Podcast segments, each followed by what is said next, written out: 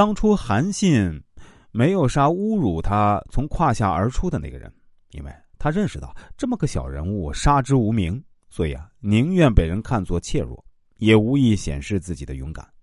亡命之徒则不然，他们对生死并无荣辱区分，更无价值的观念，他们常常意气用事。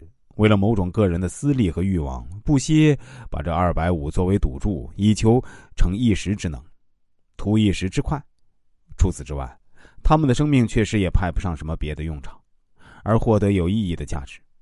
三国时候，西蜀有著名的五虎上将，个个英勇盖世，有万夫不当之勇。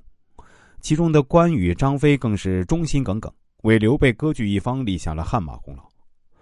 关羽曾千里看胸，过五关斩六将，威名远扬；而猛张飞长坂坡前一声吼，吓得桥下水倒流，吓得曹操掉头就跑，令魏军魂飞胆战。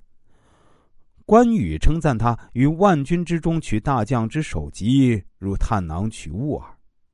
然而，就是这两位大英雄、大豪杰，因犯了刚愎自用和报而无恩的毛病，终于含恨死去。关云长败走麦城，还可以说是死于沙场。那张飞呢，却是死在自己两名部下手中，真可谓是未得善终啊。从中我们能够看到人性弱点中的几个侧面。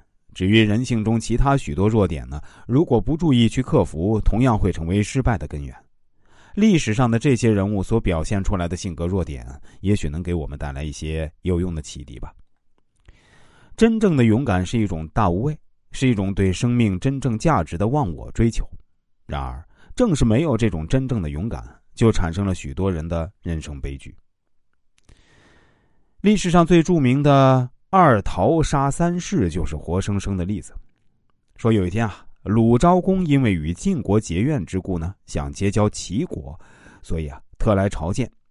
齐景公设宴款待，三士立于阶下，昂然自若，目中无人。两位国君酒至半酣，晏子说：“园中金桃已熟，可以摘来为二君祝寿。”齐景公准奏，传元使摘桃献上。晏子道：“金桃实为难得之物，臣当亲自去摘。”哎，下面划重点了：为什么晏相要亲自去摘？但是说的又确实很恭敬。景公说：“这桃树是很久以前有人从东海回来献上巨壶，说是。”万寿金桃，出自海外的杜索山，又称蟠桃，移种了三十多年，虽是枝繁叶茂，开花而不结果。今年啊，结了几颗，我甚是珍惜，封锁了桃园的门。今天君侯你的到来，我不敢独享，特取来与君侯共尝。